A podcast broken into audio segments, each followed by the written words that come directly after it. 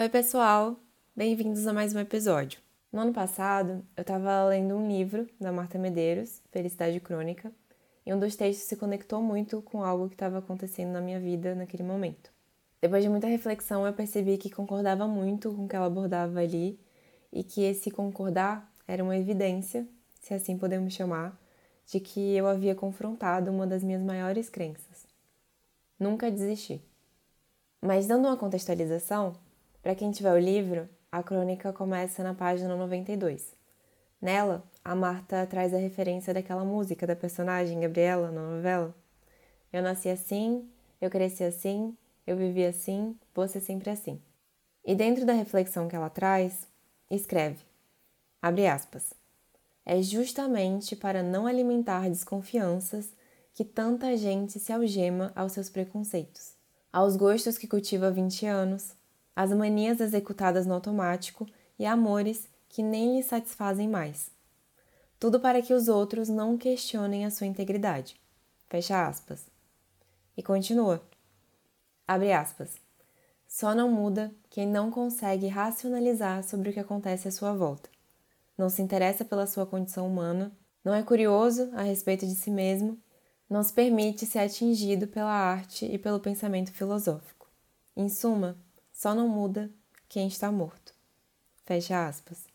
O mundo é impermanente, a mudança é algo inevitável, a gente está sempre em constante transformação. Eu acredito que aqui todo mundo concorda com isso, né? Mas eu vou um pouco mais longe.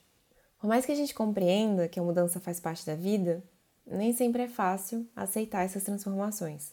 É que em muitos momentos a vida até pode estar da forma que você planejou e você pode estar vivendo o que lutou tanto para construir mas perceber que na verdade não era mesmo isso que você queria. Ou até pode ser o que você queria, mas no hoje não faz mais sentido. Ou seja, não foi só a sua vida que passou por uma mudança, você também mudou. Como se cada um desses processos estivesse acontecendo em direções diferentes. Não sei se está dando para acompanhar, então eu vou trazer um exemplo. Eu sou uma pessoa que entra de corpo e alma nas coisas que eu me proponho a fazer. Sou muito intensa em tudo que eu faço e eu me dedico demais para os projetos que eu acredito. Em 2020, mais ou menos, eu me dediquei muito para conseguir entrar no projeto que eu queria e eu consegui. Eu fiquei muito, muito, muito feliz. Conforme o tempo foi passando, por mais que o que eu estava fazendo ali era interessante, eu comecei a perceber que não fazia mais tanto sentido permanecer, porque não estava me preenchendo e nem cumprindo com o objetivo que eu tinha quando eu entrei. Um PS aqui. Eu sei que parece que eu tô contando fofoca pela metade, mas é que o que tem importância de verdade nessa história é o que vem a seguir. Eu entendi que eu não queria mais estar ali. Não me acrescentava mais e estava sugando minha energia. Mas depois de todo o esforço e dedicação que eu coloquei para fazer parte daquilo, eu não conseguia aceitar que eu tinha mudado. Já não era mais o que eu queria, mas eu insistia em continuar, porque desistir era algo que eu não conseguia fazer. É como se desistir fosse invalidar todo o meu esforço até ali, tudo que eu já tinha construído e ainda poderia construir. E é aí que eu quero chegar. Nesse mundo, muitas vezes a gente ouve que desistir é errado, que quem desiste é fraco, insuficiente, como se fosse errado mudar de ideia ou não querer mais algo para sua vida.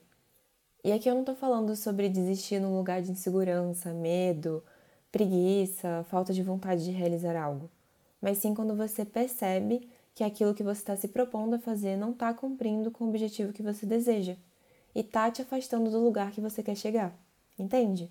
É como se você quisesse ir na padaria, mas você pegou a curva errada na rua e ao invés de desistir daquele caminho, você continua seguindo em frente, tentando chegar na padaria, mesmo sabendo que você está indo na direção contrária a ela. A gente se prende tanto nos rótulos que utilizamos e no que as outras pessoas vão pensar sobre o que estamos fazendo que esquecemos que no fim é a gente que vive a nossa vida. Então merecemos viver com autonomia e autoconfiança, decidindo o que queremos e desistindo do que não faz mais sentido. Abrir mão daquele projeto me fez recuperar minha alegria e motivação para me dedicar ao que realmente tinha significado para mim.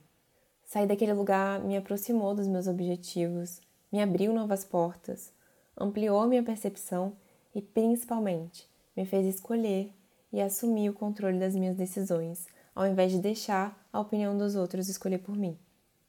Hoje eu queria que você parasse um tempinho para analisar o que está te deixando inquieta por aí. O caminho que você está seguindo está te aproximando dos seus sonhos? Quais são as mudanças que você sabe que precisa iniciar para se aproximar de onde você quer chegar? O que você precisa aceitar que mudou? Quais transformações você está vivendo e está sendo difícil de integrar? O que, que você pode deixar ir?